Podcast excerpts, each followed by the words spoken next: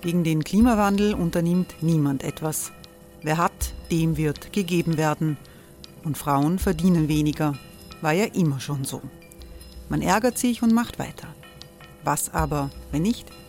Wir haben eine Idee. Die Falter Arena macht die Bühne frei für Menschen und Projekte, die das Land verändern. Mein Name ist Eva Konzett. Ich leite das Politikressort im Falter. Und am Sonntag, den 26. Mai, veranstalten wir im Wiener Stadtsaal die nächste Falter Arena. Mit dabei unter anderem der ehemalige Politiker und Neosänger Matthias Strolz, Theresa Imre von Markter, Sonja Jöchtel von Love Politics oder Kari Ochsner von Ochsner Wärmepumpen. Machen statt jammern. Wir schauen uns an, wie das funktionieren kann. Kommen auch Sie vorbei. Alle Informationen und Tickets finden Sie unter falter.at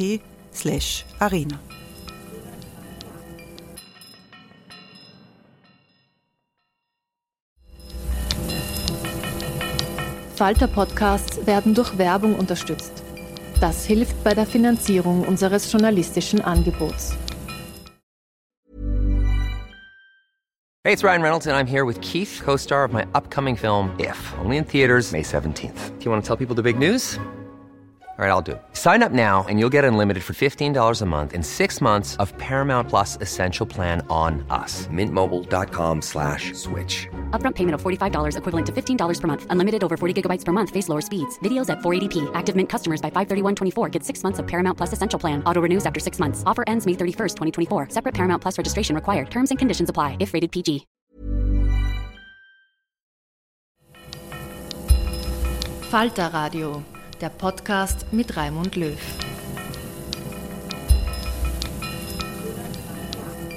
Sehr herzlich willkommen, meine Damen und Herren, im Falterradio. Zu den wenig bekannten Traditionen des Judentums gehören revolutionäre jiddische Lieder, bei denen es um Gerechtigkeit geht und um den Widerstand gegen Unterdrückung. Die Wiener Musikerin und Kulturwissenschaftlerin Isabel Frey knüpft an dieses Erbe an und überträgt den Kampf linker Aktivistinnen und Aktivisten von einst auf die heutige Zeit. Bei den Freitagsdemonstrationen in Wien gegen die damalige türkisblaue Regierung hat Isabel Frey mitgemacht. Wichtig ist ihr die Erinnerung an den Bund. Der Bund, das war eine linke jüdische Arbeiterpartei, die in Osteuropa bis in die 1930er Jahre aktiv war.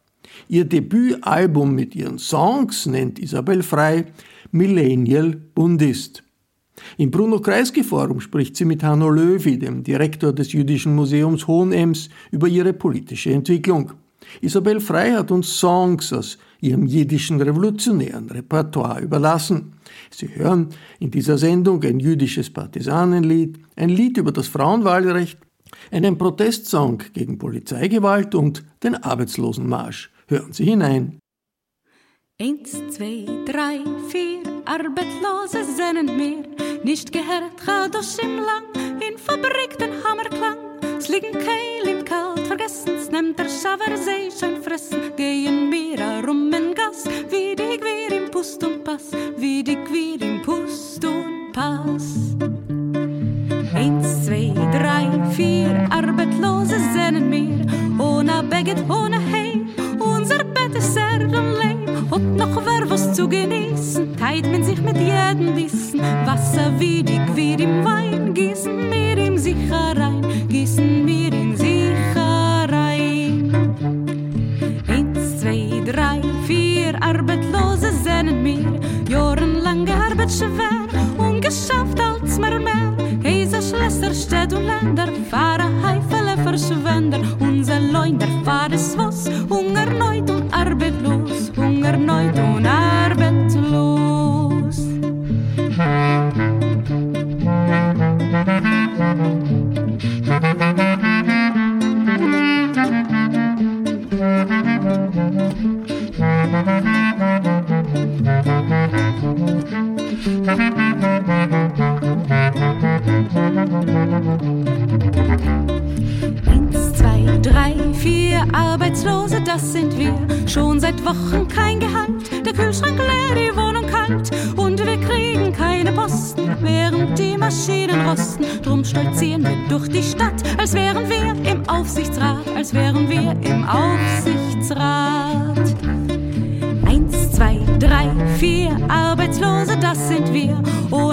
Und ohne Dach, die Straße ist das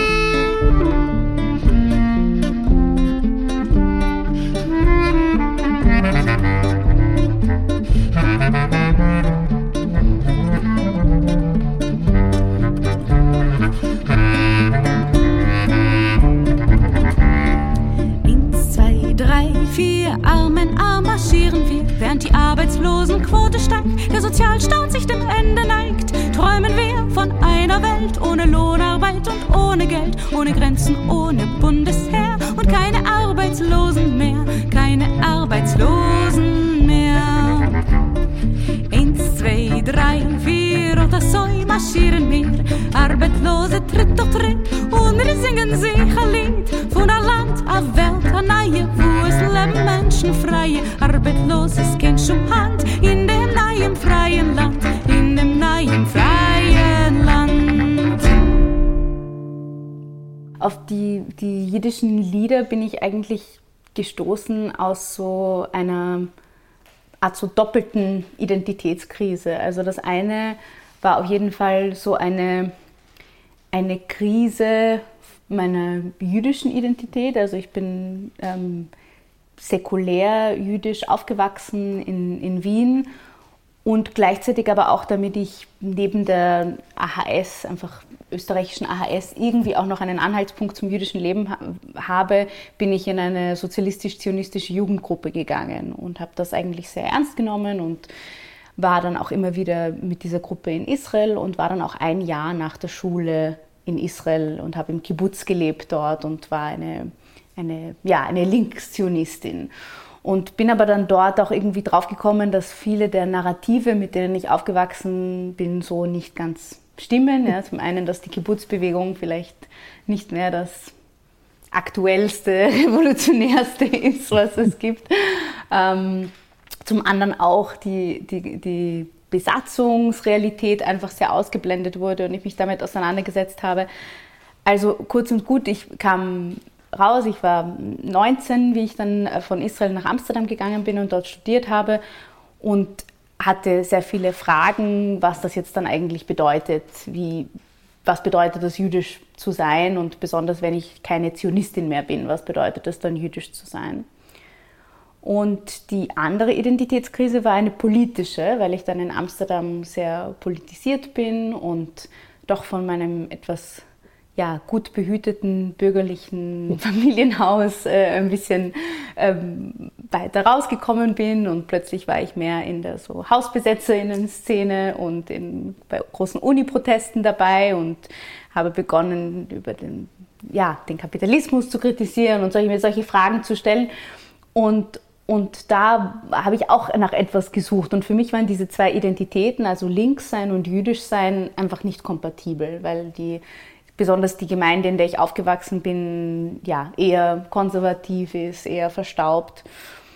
Und als ich dann zum ersten Mal jiddische Revolutionslieder gehört habe, also das war eigentlich Mordechai Gebirtigs Arbeitslosenmarsch, der natürlich ein, ein, sehr kämpferisches linkes Lied, war das so, ah, wow, diese zwei Identitäten sind anscheinend doch, die, die sind vereinbar miteinander, die, die, die, die gibt es, also die, die, die, da, es gibt eine, eine, eine linke jüdische Tradition und, und das hat ähm, einfach eine ganze Schatztruhe für mich geöffnet. Also ich habe dann begonnen, mehr zu suchen in diese Richtung und habe viel gefunden. Arbeiterinnenlieder, sozialistische Protestlieder, ja, auch einfach jiddische Lieder, die mir aus verschiedenen Gründen gut gefallen und ich, ich politisch etwas hineininterpretiere, auch wenn sie nicht unbedingt politisch waren damals oder so. Ja, du bist ja nicht die Einzige, also die eigentlich diese Musik langsam wiederentdeckt. Mhm. Kahn mit den Painted Birds in Berlin tut das seit Jahren auch sehr frech. Habt ihr schon mal gemeinsam einen Auftritt gehabt? Ja, nein, wir, wir arbeiten jetzt an, an etwas gemeinsam, dass wir on, online quasi ein, ein, Video gemeinsam produzieren, auch zu, eine, zur Hymne vom Bund. Ja, ja. Aber ja, also Daniel Kahn war auch ein sehr wichtiger Einfluss für mich. Also ich glaube, er wird eh immer wieder ein bisschen so als, äh, ja, als Gateway irgendwie gesehen, weil ja, viele junge linke jüdische Leute wie ich stoßen auf ihn und sind davon dann ganz begeistert. Also das, das, das, das geht schon auch über die Musik hinaus. Ja.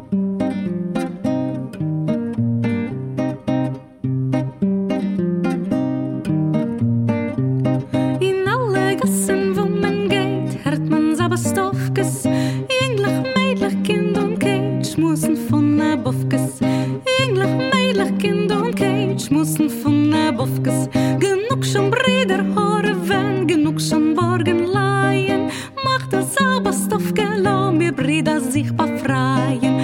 Mach das Sabastofke, lau mir Brüder sich befreien. Brüder und Schwester, lau mir sich gern die Hand. Lau mir Nikolai, klein zerbrechen die Wand.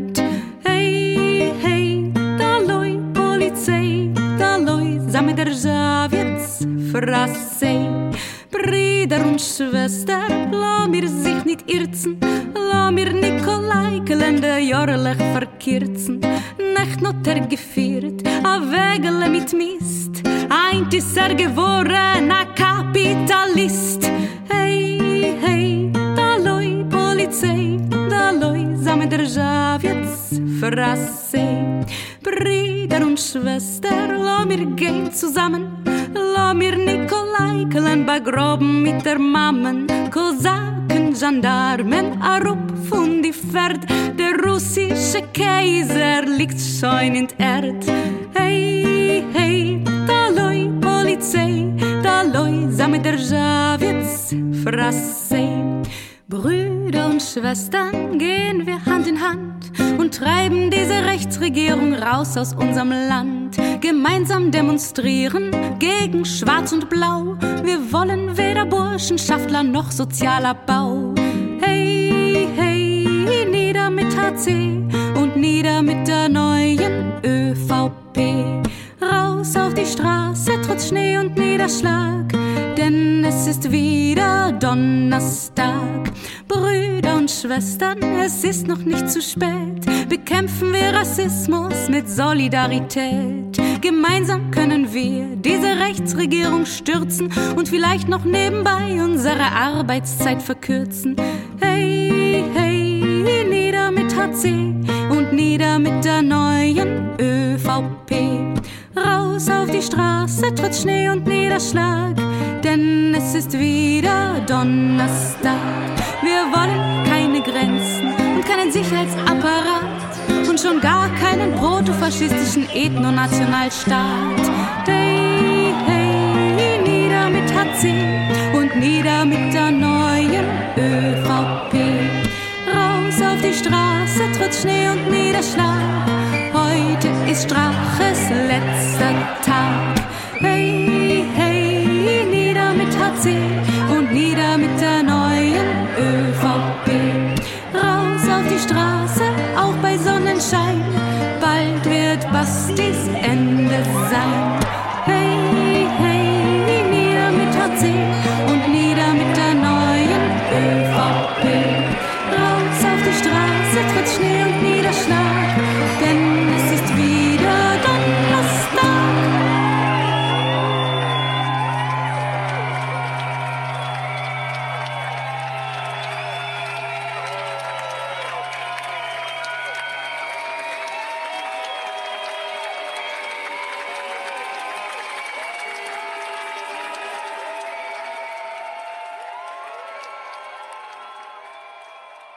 Ja, bevor wir auf die Politik kommen, Ja. würde ich schon auch gerne noch mal über die Musik ein bisschen sprechen, weil es gab ja schon mal eine sozusagen große Welle der Klezmer-Wiederentdeckung in den USA in den frühen 70er Jahren, Mitte der 70er Jahre. Das waren ja tatsächlich auch häufig linke Straßenmusiker. die angefangen haben, diese jiddische Musik wieder zu entdecken ähm, und eben auch gerade den Anteil der politisch bewussten buddhistischen Lieder wieder zu entdecken. Das ist ja irgendwie ähm, auch schon im Kitsch eigentlich ertränkt worden irgendwann. Mhm. Ne? Also da gibt's ja, gab es ja eine Zeit, wo das wirklich auch wiederentdeckt worden ist, bevor dann diese Klezmer-Verkitschung stattfand und äh, das Ganze irgendwie so harmlos machte.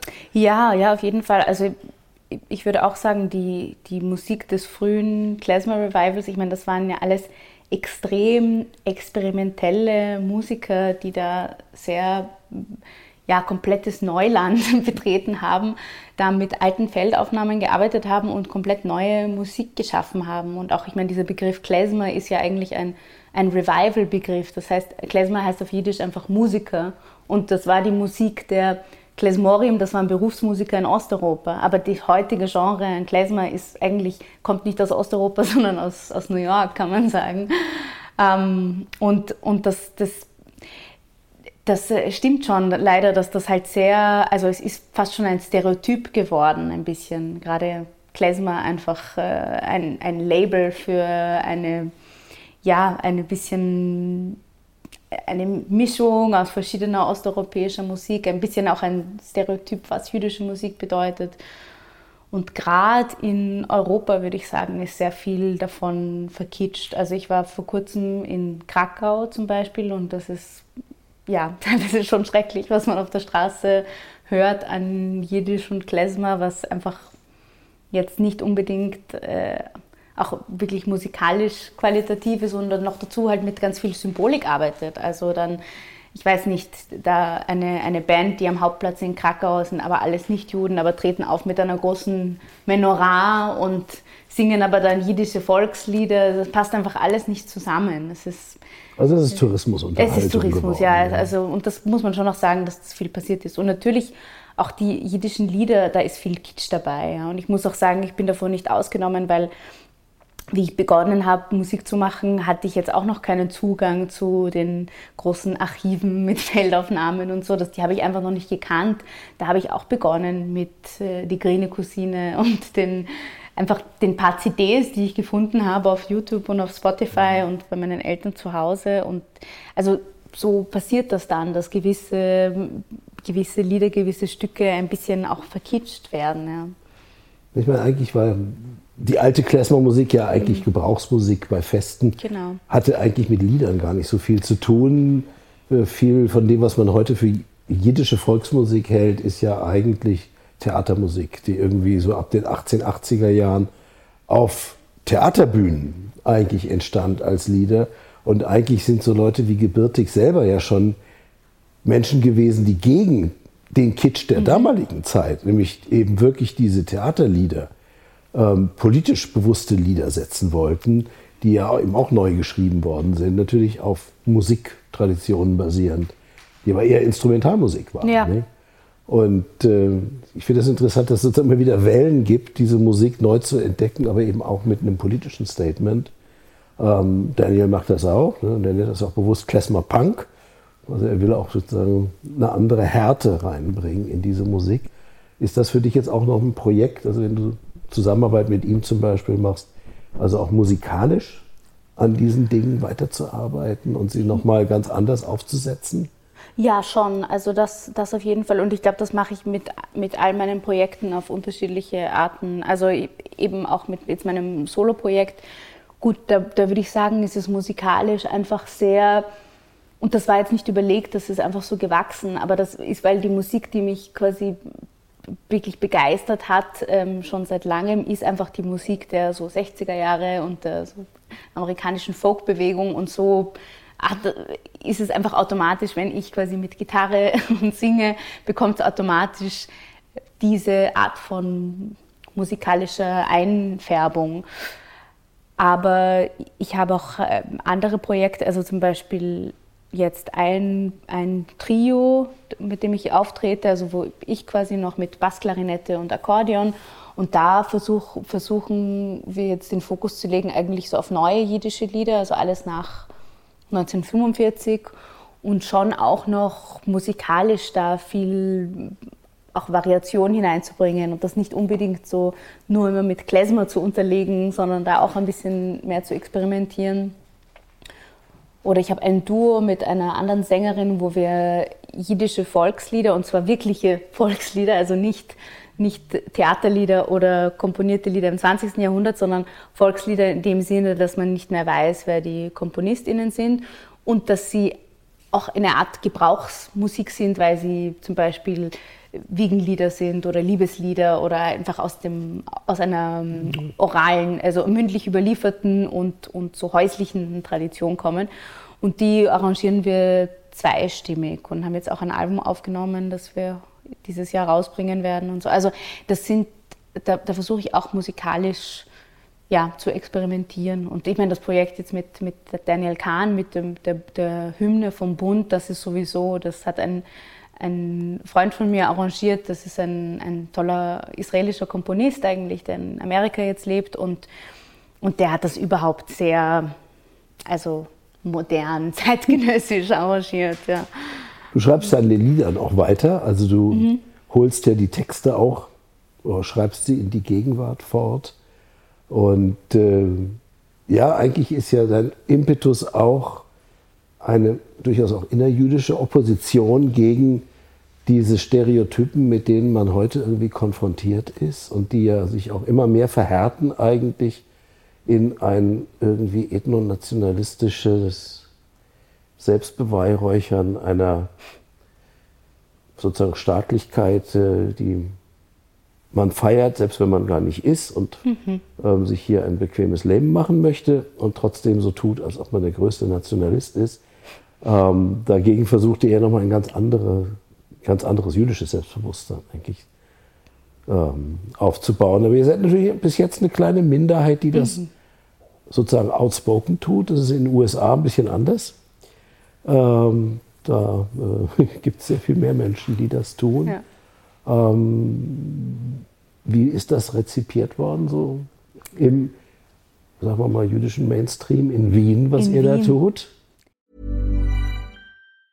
Hey, it's Ryan Reynolds, and I'm here with Keith, co star of my upcoming film, If, only in theaters, May 17th. Do you want to tell people the big news? All right, I'll do it. Sign up now and you'll get unlimited for $15 a month in six months of Paramount Plus Essential Plan on us. Mintmobile.com slash switch. Upfront payment of $45 equivalent to $15 per month. Unlimited over 40 gigabytes per month. Face lower speeds. Videos at 480p. Active Mint customers by 531.24 get six months of Paramount Plus Essential Plan. Auto renews after six months. Offer ends May 31st, 2024. Separate Paramount Plus registration required. Terms and conditions apply if rated PG. In Wien, ja, wie wird es rezipiert? Also ich würde sagen, äh, im jüdischen Mainstream stößt es natürlich auch auf viel Ablehnung und auf viel Schock, Empörung. Ähm, also vielleicht weniger nur jetzt Jiddisch und Link sein, das, das geht noch, aber, aber eher auch so die Opposition zu Ethnonationalismus, zum Zionismus oder irgendwie, wenn man sich solidarisch ausspricht mit, äh, mit PalästinenserInnen oder so, das stößt halt sehr, sehr schnell auf so eine Art äh, Anfeindungen aufgrund von, naja, als wäre man quasi ein Volksverräter oder sowas in die Richtung. Also es ist wirklich, ähm, kann auch unangenehm werden. Aber ich glaube, das ist überall so. Also ich glaube auch in den USA, auch wenn es da viel mehr gibt, da hat man dann mehr seine Gruppen. Aber diese Anfeindungen, die, die also diese Gräben, die es in, in jüdischen Gemeinden derzeit gibt, ich glaube, die gibt es überall. Und die gibt es auch in nicht-jüdischen Gemeinden. Also die Anfeindungen, die gibt es ja auch äh, unter Nichtjuden auf, auf, auf diese Themen bezogen.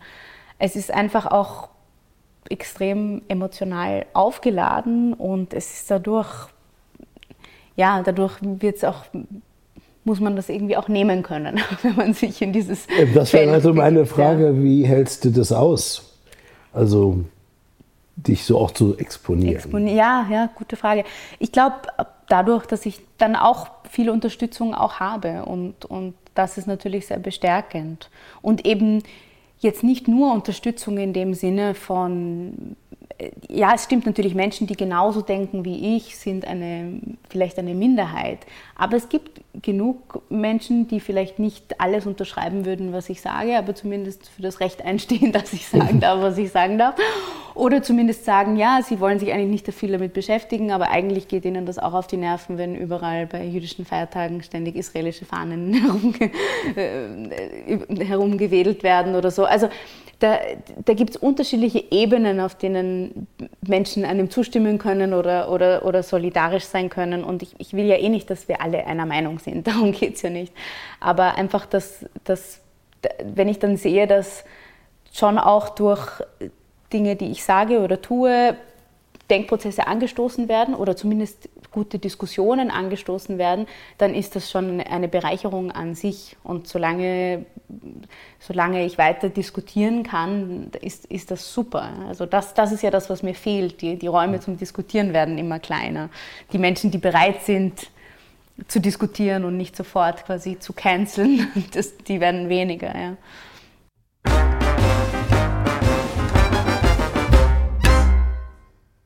Ich bin a größer Damenfreund. Ich schwör euch bei mein Leben. Ich danke alle Männer heim. Was haben sie gegeben? Gleiche Recht zu voten fein. Fein for every woman. Bereit zu Wort zurecht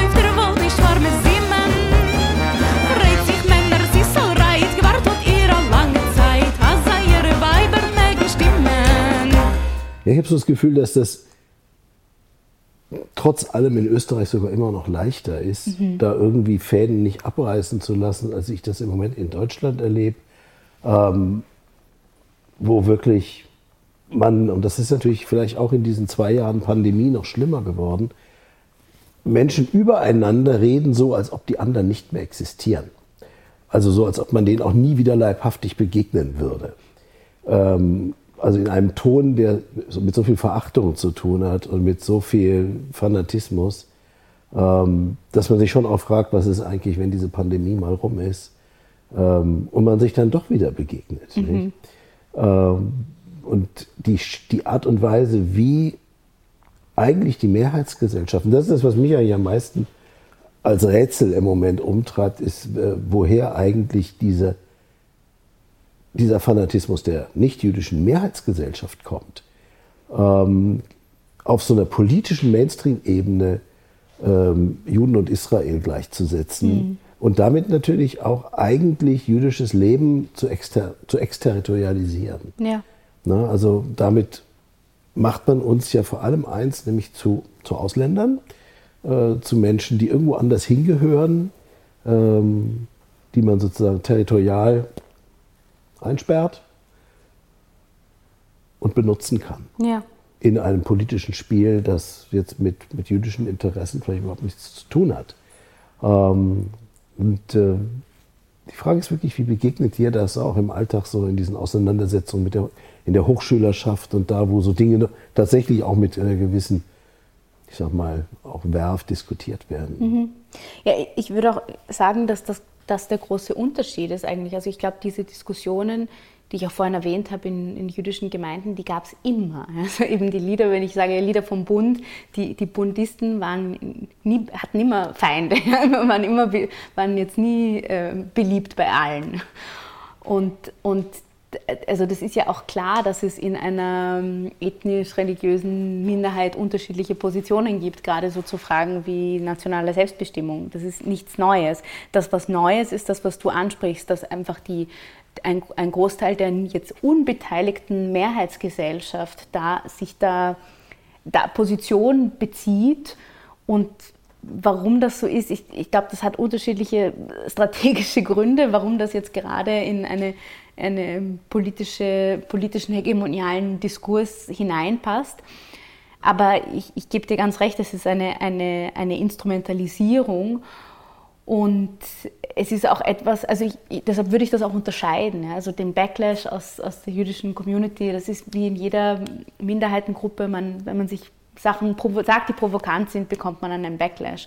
Aber wenn man quasi von einer einer jetzt nicht jüdischen Mehrheitsgesellschaft dann Finger gezeigt wird und gesagt wird, okay, das, was du sagst, ist nicht jüdisch oder antisemitisch oder einem das Jüdischsein abgesprochen wird oder so, da, das, ist, das ist dann, wo es wirklich auch gefährlich wird oder wo ich mir dann auch die Frage stelle, okay, was, was ist das gerade für eine, eine Dynamik? Ja? Also was, ähm, und was ich besonders schwierig daran finde und ist einfach auch diese, also wie sehr die jüdische Gemeinden dadurch einfach so vereinheitlicht werden von außen. Ja. Also einfach auch so jüdische Identität komplett vereinheitlicht wird, als gäbe es nur eine richtige Identität oder als, und das, das ist eben eine Identität, die irgendwie verwoben ist mit, mit Israel und entweder ja, oder auch die, die dorthin gehen wollen oder sich irgendwie verbunden fühlen ähm, dorthin. Und gerade deshalb verstehe ich auch meine Musik schon auch als einen Widerstand dagegen, weil ich einfach etwas anderes versuche mhm. zu zeigen. Also da geht es auch nicht jetzt nur um die politischen Messages direkt der Lieder, sondern einfach schon etwas zu machen, was jüdisch, säkulär, jiddisch, eine andere Sprache auch sprechend als, als hebräisch und einfach ein anderer kultureller Kontext ist als, als jetzt quasi ja, israelische Politik heute. Und da, dadurch versuche ich einfach auch diesen Einheitsanspruch aufzubrechen. Also auch, auch, auch Israel, würde ich sagen, kann man verstehen als eine, eine Diaspora unter, unter vielen jüdischen Diaspora-Kulturen. Also und, und, und da sehe ich das schon auch, dass, dass, dass meine Musik auch immer wieder macht. Also dass die Reaktion oft ist von, von Menschen, ah wow, das haben sie noch nie gekannt, das haben sie so noch nie gewusst, dass es das ja. gibt. Oder auch wenn ich beginne zu erzählen über Nahost und meine Position dazu, ich meine, die meisten, wenn sie nicht jüdisch sind und sich nicht so gut auskennen, trauen sich überhaupt nichts zu sagen. Ja, sagen, es ist sehr interessant und so. Aber, aber es ist einfach etwas, was, was Menschen nicht, nicht wissen, weil, weil einfach oft dieses Bild herrscht, so Juden denken so. Und wenn man solidarisch mit ihnen sein möchte, muss man dies und das sagen und behaupten. Ja. Ich meine, es gibt ja, sozusagen Stereotype haben ja nicht nur den, einen Grund darin, dass man irgendwie aus boshafter Absicht Leute auf irgendein Bild festlegen will oder aus Unkenntnis. Äh, wenn ich mir so daran denke, also was machen Bildredaktionen von Zeitungen, wenn sie einen Bericht über Antisemitismus oder über Judentum in Österreich oder was weiß ich ähm, bebildern sollen. Ne? Früher war klar, also es gab sozusagen die Shoah als Bilderreservoir, also sozusagen jüdische Opfer. Ähm, das funktioniert irgendwie nicht mehr wirklich. Es gab natürlich die Stereotypisierung von Frommen. Klar, also wenn ich sozusagen ein Bild in die Zeitung setzen will und alle sollen sehen, ja, es geht um Juden, ne, greifen viele Bildredaktionen immer noch äh, zu irgendwelchen Bildern von Frommen in Jerusalem oder sonst wo oder meinetwegen auch im zweiten Bezirk. Ähm, aber mittlerweile, äh, der Standard berichtet über irgendwie die Zunahme antisemitischer Vorfälle in Österreich und das Bild ist irgendein Haus, das ist die Grazer Synagoge, davor eine riesige israelische Fahne. Mhm. Äh, keiner weiß, was das irgendwie miteinander zu tun haben soll. Aber es wird tatsächlich immer stärker so, dass einfach nationalistische Symbole, nationale Symbole, aber eben in diesem Kontext tatsächlich nationalistische Symbole als Bild für Juden einfach popularisiert werden und das greift immer mehr yeah. eigentlich um sich. Dass ihr dagegen den, den Bund entdeckt, ähm, ist ja, ich sag mal, vor allem, denke ich mal, erstmal eine symbolische Entscheidung. Ich meine, der Bund war eine riesige politische Bewegung, als äh, es noch keinen Staat Israel gab und als es, es eine Krise im Osteuropä vor allem im osteuropäischen Judentum gab, im, sozusagen unter dem Druck des wachsenden einerseits Nationalismus in Osteuropa und unter dem Druck der wachsenden jüdischen Armut durch das Zusammenbrechen der, der Ökonomie, in der sie früher in Heimarbeit und anderen Formen ihren Platz hatten. Ähm, und dadurch und unter diesem Druck entstand eine jüdische Nationalbewegung, die eben nicht territorial argumentierte, sondern sich als revolutionär links, aber kulturell jüdisch verstand. Ähm, das ist ja heute sozusagen eine völlig andere politische Situation. Ähm, der Bund ist eine Erinnerung daran, dass es mal eine andere Option gab im Judentum. Ähm, aber es ist eine Option, die von unserer Realität hier im Moment, allein schon, wenn ich daran denke, wie wenig Juden in Österreich leben und wie viele mal in Polen gelebt haben äh, oder im Baltikum oder wo auch immer. Ähm, es ist ja mehr eine symbolische Entscheidung, mhm. diese Wiederentdeckung. Aber was kann diese symbolische Entscheidung tatsächlich im politischen Leben bedeuten? Mhm. Ich glaube, es ist, also es, es ist auf jeden Fall eine symbolische Entscheidung und es ist sicher nicht das Ziel, der heutigen Neobundisten und Buddhistinnen eine jetzt große Gewerkschaft aufzubauen und das äh, jüdische Proletariat zu mobilisieren oder so. Das, das sind alles keine realistischen Ziele mehr. Das aber, worum es geht, das ist schon auch noch das, das, das gleiche Ziel, um zu zeigen, dass es andere Optionen auch gibt und also gab und dadurch auch gibt. Und einfach auch historisch zu zeigen, dass es Alternativen gab zum Zionismus und das aber heute immer, immer mehr in Vergessenheit gerät. Also der Zionismus stellt sich immer mehr dar, beziehungsweise einfach der Staat Israel, als die einzig logische Konsequenz von der jüdischen Geschichte im 20. Jahrhundert. Ich meine, man geht durch Yad Vashem und, und, und am Ende quasi der ganzen Ausstellung über den Holocaust endet man mit der Staatsgründung Israels, als wäre das quasi die logische Schlussfolgerung davon. Und das einfach auch als, ja, als Kulturwissenschaftlerin äh, erscheint mir das wahnsinnig ahistorisch. Es ist einfach keine, keine Art, eine, eine eine Geschichtsschreibung zu, zu, zu machen. Es ist eine nationalistische Geschichtsschreibung und eine, die auch, auch Geschichte verfälscht und die auch einfach jüdische, die, die ganze Vielfalt jüdischer Geschichte komplett äh, überdeckt und, und in, in, eine Einheits, äh, ja, in diese Einheitserzählung hineinpresst. Und das, was der Bund dadurch aber heute bietet, er knüpft genau dort an, wo heute die, die eigentlich die Fugen beginnen zu brechen. Ja. Und das ist einfach auch wiederum an dieser, die, der, die, die zionistische Hegemonie bricht nun mal heutzutage auch auseinander. So, auch so, so stark, wie sie auch sein mag und so sehr sie wächst, aber gleichzeitig, gleichzeitig sind immer mehr gerade junge Leute, die die Narrative, die ihnen vermittelt worden sind in den ganzen ja, jüdischen Kultureinrichtungen einfach nicht mehr so nehmen. Und äh, gerade in Amerika, wo sie dann spätestens, wenn jüdische Jugendliche aufs College gehen, müssen sie sich entscheiden. Sind sie quasi bei, den, bei der zionistischen Gruppe oder bei der antizionistischen Gruppe. Und das sehe ich jetzt auch nicht als positiv, aber es ist eine, eine Realität, mit, äh, mit der sich auch das zionistische Establishment irgendwie auch konfrontieren muss. Und, und ich denke, dass das einfach auch der, der Bund hier eine Alternative bietet, die auch einfach jüdische, also eine Art so selbstbehauptende jüdische Identität, die aber trotzdem noch andere Formen der Solidaritäten ermöglichen. Und mein, mein Ziel ist es eigentlich, eine Art säkuläre jüdische, schon auch stolz und selbstbewusst jüdische Identität aufzubauen, die aber gleichzeitig Solidarität mit auch PalästinenserInnen ermöglicht ja, und die vielleicht auch keine, keine ethnonationalistische Identität ist und vielleicht auch keine ethnoreligiöse und, und, und äh, vielleicht überhaupt keine Einheitsidentität, eine stabile mhm. Identität, sondern etwas Fluideres. Ja, und das, das, das kann, kann die Erinnerung auch an den Bund bieten und sei es auch nur auf der ganz symbolischen Ebene, mhm. dass man sagt, den Bund gab es einmal. Was bedeutet das für uns heute? Das ist so nebenbei gesagt, äh, dass eigentlich die israelische Gesellschaft ja selber eigentlich eine Diaspora ist. Mhm.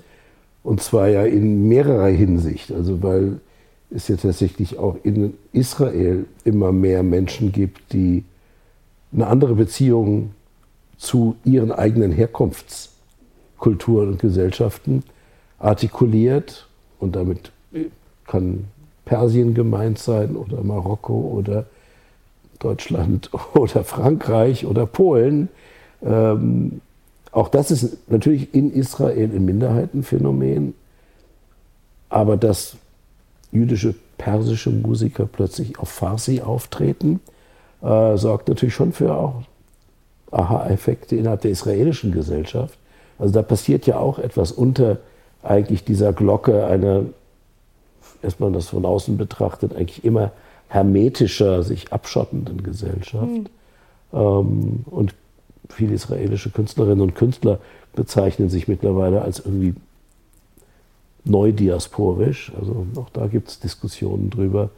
Äh, bist du irgendwie in Kommunikation mit solchen Leuten in Israel auch? Schon auch, ja, ja. Also ich habe zum Beispiel, ich war im, im Sommer einen Monat in Tel Aviv. Ich habe Jiddisch, Jiddisch dort gelernt, einen Monat und habe dort kennengelernt eine junge, ja, also eigentlich Instagramerin, die, die quasi ähm, viel darüber, also die, die ganz äh, plötzlich auf Instagram berühmt geworden ist, weil sie begonnen hat zu posten über ihre Familie und ihre Familienherkunft, die wirklich nur aus arabischen Ländern und aus Kurdistan und ich glaube Persien oder so ist, aber wirklich nur, also keine, keinerlei irgendwie europäisches Jüdisch sein. Und sie sagt quasi, sie identifiziert sich als, als arabische Jüdin und ist aber auch gleichzeitig solidarisch mit, mit PalästinenserInnen und spricht sich aus gegen die Besatzung und, und, und.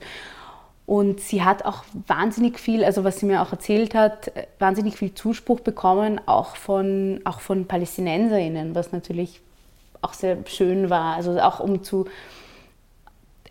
auch, auch schöne Sachen wie, ja, Palästina war ja immer auch jüdisch. Ja? Also es ist das, und, und da die, die Verbindung zu sehen, also weil auch gerade ihre Familie seit vielen Generationen auch in, in Jerusalem gelebt haben, also das, das waren ja auch irgendwie palästinensische Juden, kann man sagen.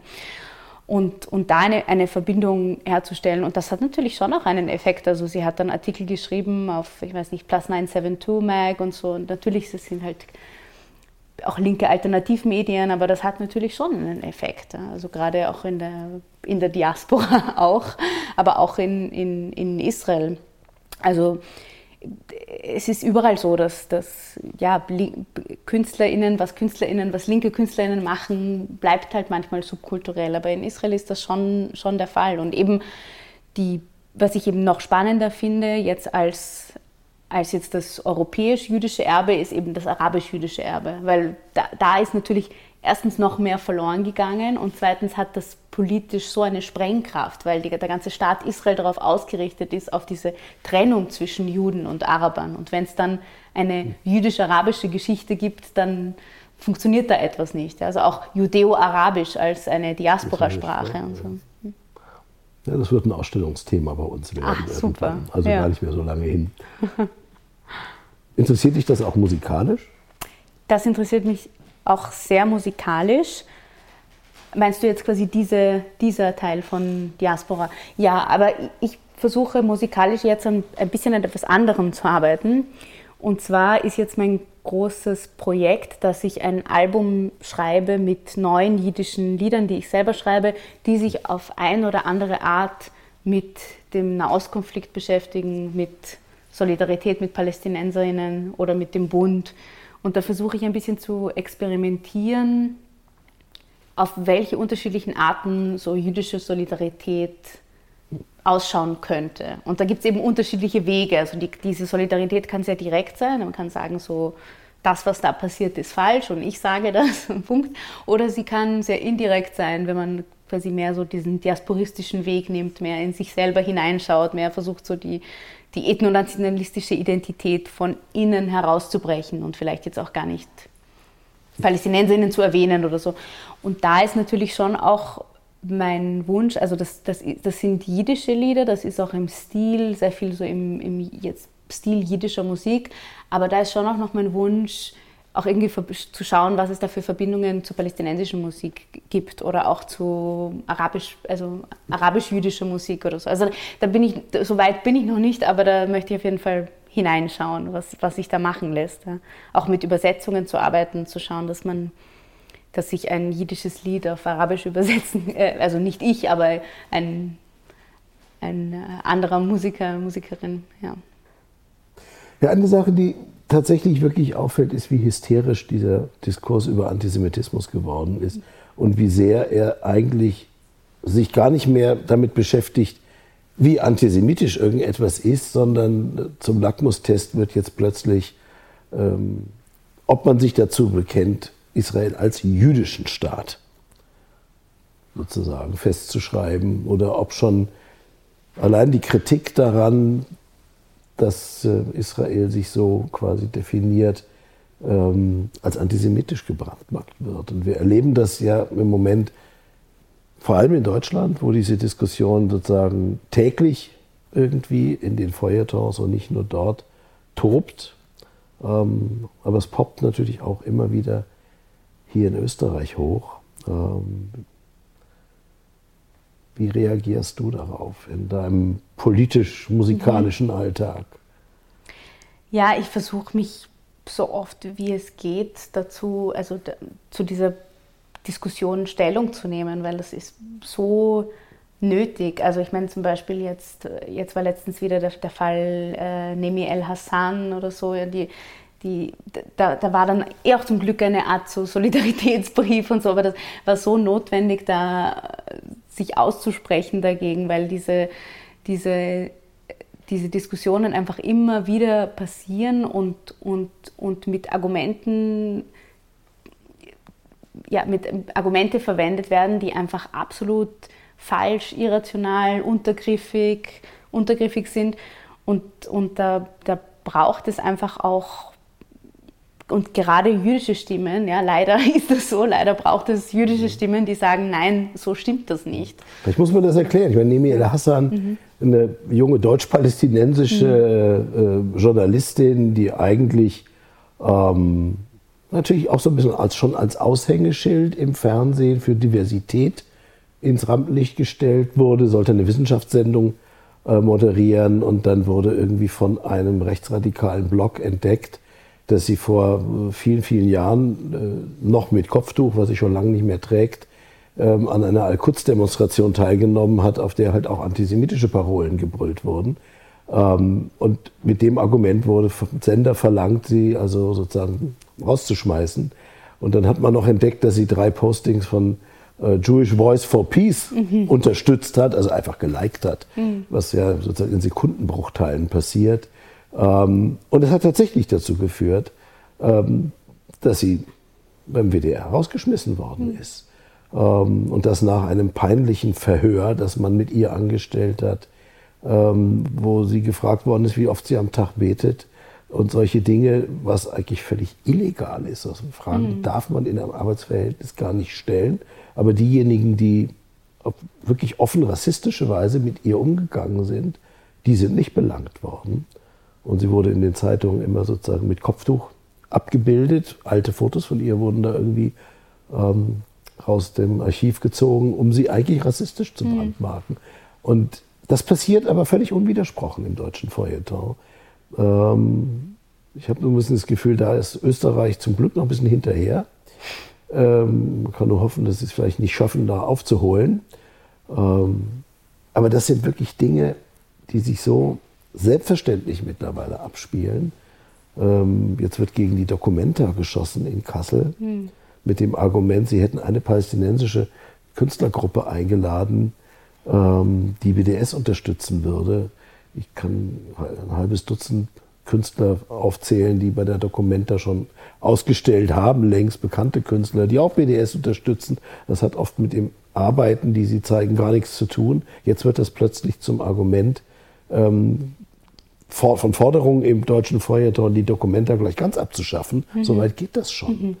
Mhm. Ähm, solchen Dingen bist du aber noch nicht begegnet, oder? Hier in Österreich. Oder geht dir das, Doch, passiert also, das auch schon?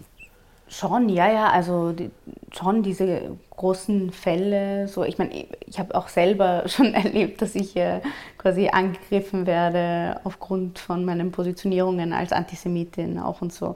Und also es, es, auch, aber in Deutschland, wahrscheinlich hast du recht, in Deutschland ist es, ist es noch ein, ein, ein Stück weiter, also gerade in der Kulturbranche und in, ähm, in politischen, oder auch in der Wissenschaft und eben in der Medienbranche und so. Und ich glaube, was in Deutschland noch vielleicht noch ein Stück weiter geht oder was, was besonders schockierend war jetzt an, an auch dem Fall jetzt Nemi El Hassan, ist einfach wie wie sehr schon jegliche Art einfach von palästinensisch, palästinensisch sein kriminalisiert wird, also als intrinsisch antisemitisch. Und andererseits auch, wie wahnsinnig komfortabel diese Position ist, gerade vom deutschen Feuilleton irgendwie mit dem Finger zu zeigen auf eine nicht weiße Muslim, Muslima und zu sagen quasi Antisemitin. Ne? Und auch dieses Narrativ vom importierten Antisemitismus, was jetzt wieder hochgekommen ist nach der letzten Eskalation zwischen Israel und Gaza. Und dann heißt es wieder, also dann, dann, dann kam es zu diesen schrecklichen auch, auch Vorfällen bei den Demos, aber heißt, heißt plötzlich, Deutschland hat Antisemitismus importiert. Und das ist natürlich absurd. Also einerseits irgendwie ständig Gedenkkultur und niemals vergessen und so weiter und so fort und andererseits sagen, Antisemitismus ist importiert.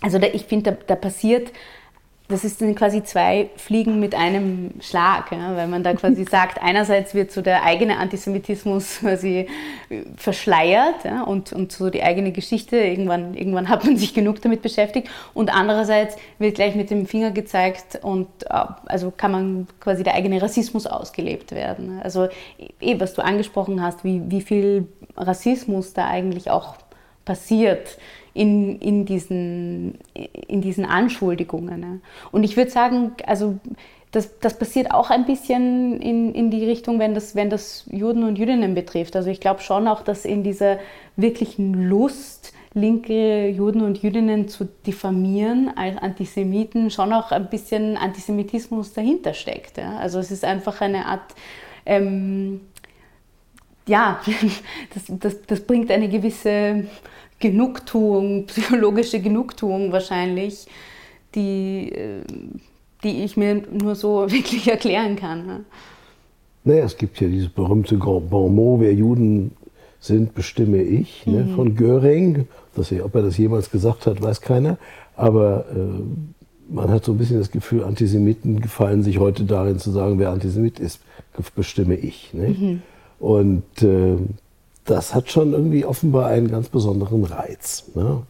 Also man merkt schon den Leuten einfach auch den Texten, die da erscheinen in den Zeitungen, an, dass da mit, einem, mit einer Lust diffamiert wird und denunziert wird, die was Unheimliches hat. Ja.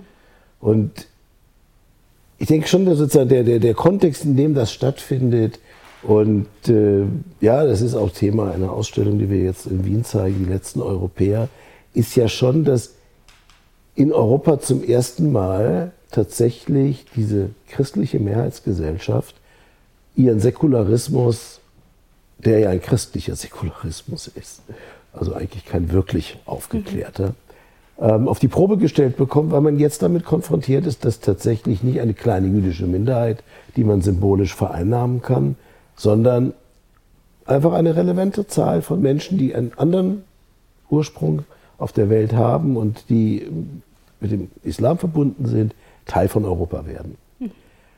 Und das, was eigentlich die Menschen, glaube ich, schon, oder also was die Menschen, aber viele Leute hier nervös macht, ist nicht die beschworene Angst davor, islamisiert zu werden, sondern die Angst davor, den eigenen Säkularismus mal ernst nehmen zu müssen. Nämlich, dass eine aufgeklärte säkulare Gesellschaft tatsächlich religionsneutral zu sein hat. Mhm. Und religionsneutral heißt eben nicht christlich säkular, ne? sondern eine gewisse Äquidistanz zu Christentum und Islam und Judentum und Buddhismus und was weiß ich. Ähm, und diese Äquidistanz, die stellt Selbstverständlichkeiten in Europa ganz offenbar in Frage. Und die Reaktion darauf hat oft was sehr Panisches. Und äh, Juden sind sozusagen etwas, was man benutzen kann in dieser Auseinandersetzung. Ne? Also man, äh, den deutschen Feuilleton stört natürlich an der Documenta heute die Tatsache, dass man da ein indonesisches Künstlerkollektiv und Kuratorenkollektiv beauftragt hat, das unseren Kulturbetrieb jetzt konfrontiert mit Künstlerkollektiven aus aller Welt, ähm, die der deutsche Feuilleton komischerweise noch nicht so richtig kennt. Ne? Und das ärgert die Leute. Aber das können sie nicht sagen. Aber was sie sagen können, ist, es sind Antisemiten. Mhm. Ne? Also das ist sozusagen ein wohlfeiles Argument. Ne? Sie haben jetzt einen palästinensischen Künstlerkollektiv gefunden. Deswegen ist jetzt also diese ganze Dokumente antisemitisch. Da braucht man nicht über Kolonialismus reden und nicht über Rassismus und über den eigenen Rassismus ähm, und die eigene sozusagen Borniertheit eigentlich, was Kunst in der Welt bedeutet, ähm, sondern man hat jetzt ein Argument, das so tut, als ob es von den Guten kommt. Mhm. Und das finde ich ist gespenstisch. Also man kann sich dahinter unheimlich gut verstecken und eine Agenda verfolgen, die ziemlich unheimlich ist. Und äh, ich bin gespannt, wie das weitergeht und was du da noch provozieren wirst mhm. ja, mit deinen Liedern. Lass uns mal abwarten. Ja. Ja, wir sind gespannt, äh, welche Beiträge zu dieser Debatte, die jetzt losgeht, eigentlich auch in Deutschland und in Österreich, ähm, du als Künstlerin in die Öffentlichkeit bringen wirst. Du hast deine gesungenen Beiträge, aber vielleicht nicht nur die gesungenen Beiträge zu dieser Debatte sein werden. Da sind wir sehr gespannt drauf, neugierig und ähm, für heute erst einmal vielen Dank und äh, ja, hoffentlich bald wieder auch hier im Kreisky Forum und in Kreiskys Wohnzimmer. Ja, vielen Dank.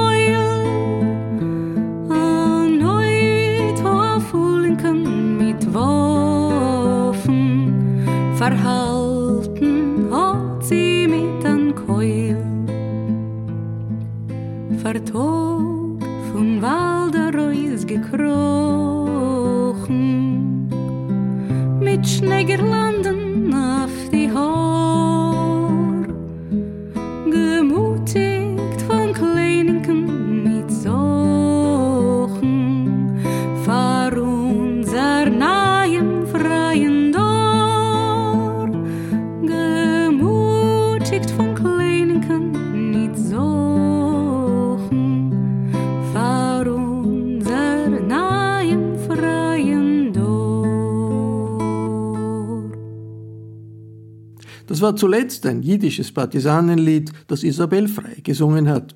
Das Album der Künstlerin trägt den Titel Millennial Bundist. Dort gibt es noch viele weitere Songs von Isabel Frei. Das Gespräch mit Hanno Löwy fand am 26. Jänner 2022 im Bruno Kreisky Forum statt, bei dem ich mich sehr herzlich für die Zusammenarbeit bedanke. Ich verabschiede mich von allen, die uns auf UKW hören, im Freirad Tirol und auf Radio Agora in Kärnten. Ungewohnte, aber wichtige Meinungen finden Sie jede Woche im Falter. Ein Abonnement des Falter können Sie ganz einfach im Internet bestellen über die Adresse abo.falter.at. Ursula Winterauer hat die Signation gestaltet, Philipp Dietrich betreut die Audiotechnik im Falter. Ich verabschiede mich bis zur nächsten Folge.